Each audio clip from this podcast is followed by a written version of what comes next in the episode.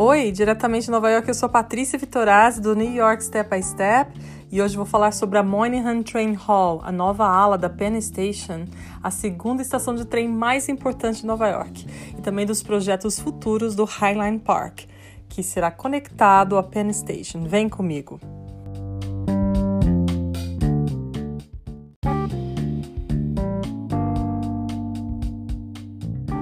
O ano passado foi terrível, não é mesmo? Já sabemos disso. Com a pandemia, Nova York, que já esteve no olho do furacão, como a cidade epicentro com mais casos e mortes de Covid-19, chega em 2021 com novidades, logo no primeiro dia de janeiro. Pois é, ficamos a maior parte do tempo dentro de casa e, como num piscar de olhos, Nova York inicia o ano novo com a Moynihan Train Hall, a tão esperada ala moderna da Penn Station, uma estação super importante que liga a cidade até, acredite se quiser, o Canadá.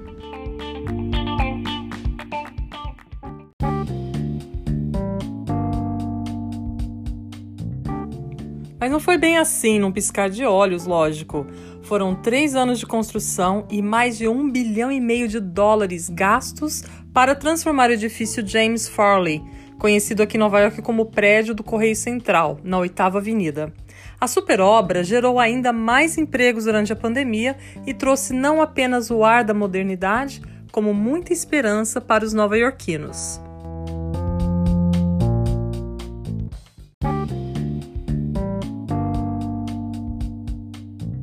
A nova ala da estação, agora chamada de Moynihan Train Hall, homenageia Daniel Patrick Moynihan, senador americano, sociólogo e diplomata, membro do Partido Democrata que originalmente defendeu o plano de expansão da estação.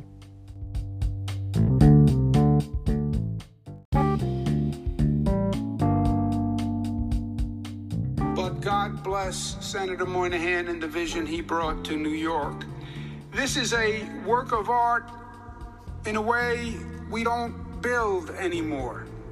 It's almost too ambitious. It's almost too beautiful. It's almost too breathtaking to think that we could do this. Can we really do this? Can we rebuild that skylight? Can we bring this building back to the magnificence that the generations before us envisioned and actually materialized?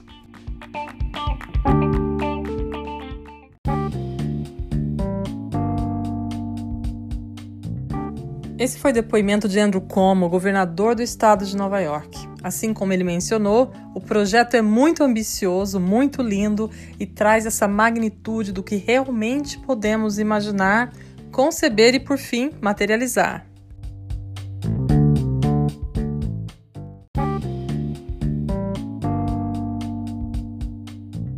A nova ala já atende os passageiros das companhias ferroviárias Long Island Railroad e Amtrak que ganharam também sala de espera VIP, muito conforto, banheiros públicos, Wi-Fi gratuito, além de um enorme salão com mais de 20 metros, coberto por uma enorme clarabóia com jogo de luzes coloridas, um relógio Art Deco, diversos painéis informativos, instalações artísticas, espaços para escritórios, já com a presença marcada do Facebook, e uma enorme praça de alimentação que vai ser inaugurada no segundo semestre deste ano.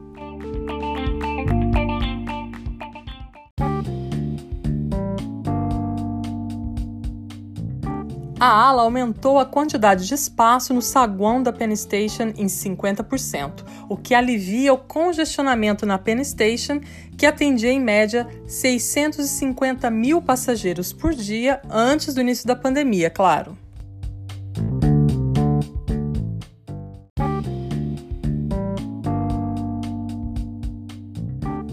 Outra novidade importante relacionada à estação é que o Highline Park, nosso jardim suspenso, que percorre os bairros do Meatpacking, Chelsea, Hell's Kitchen, chegando até o Hudson Yards, vai ser expandido ainda mais para se conectar também a Monaghan Train Hall, um projeto de 60 milhões de dólares financiado por fundos públicos e privados, anunciado recentemente pelo governador de estado, Andrew Como, sempre muito orgulhoso do progresso que a cidade tem feito, mesmo durante esses tempos difíceis.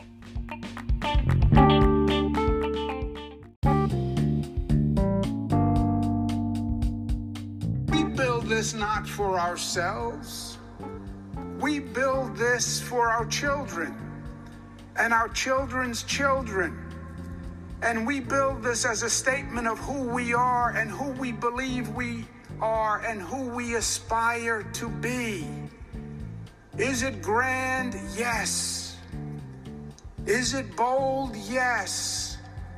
Because that is the spirit of New York, and that's the statement we want to make to our visitors, to our children, and to future generations.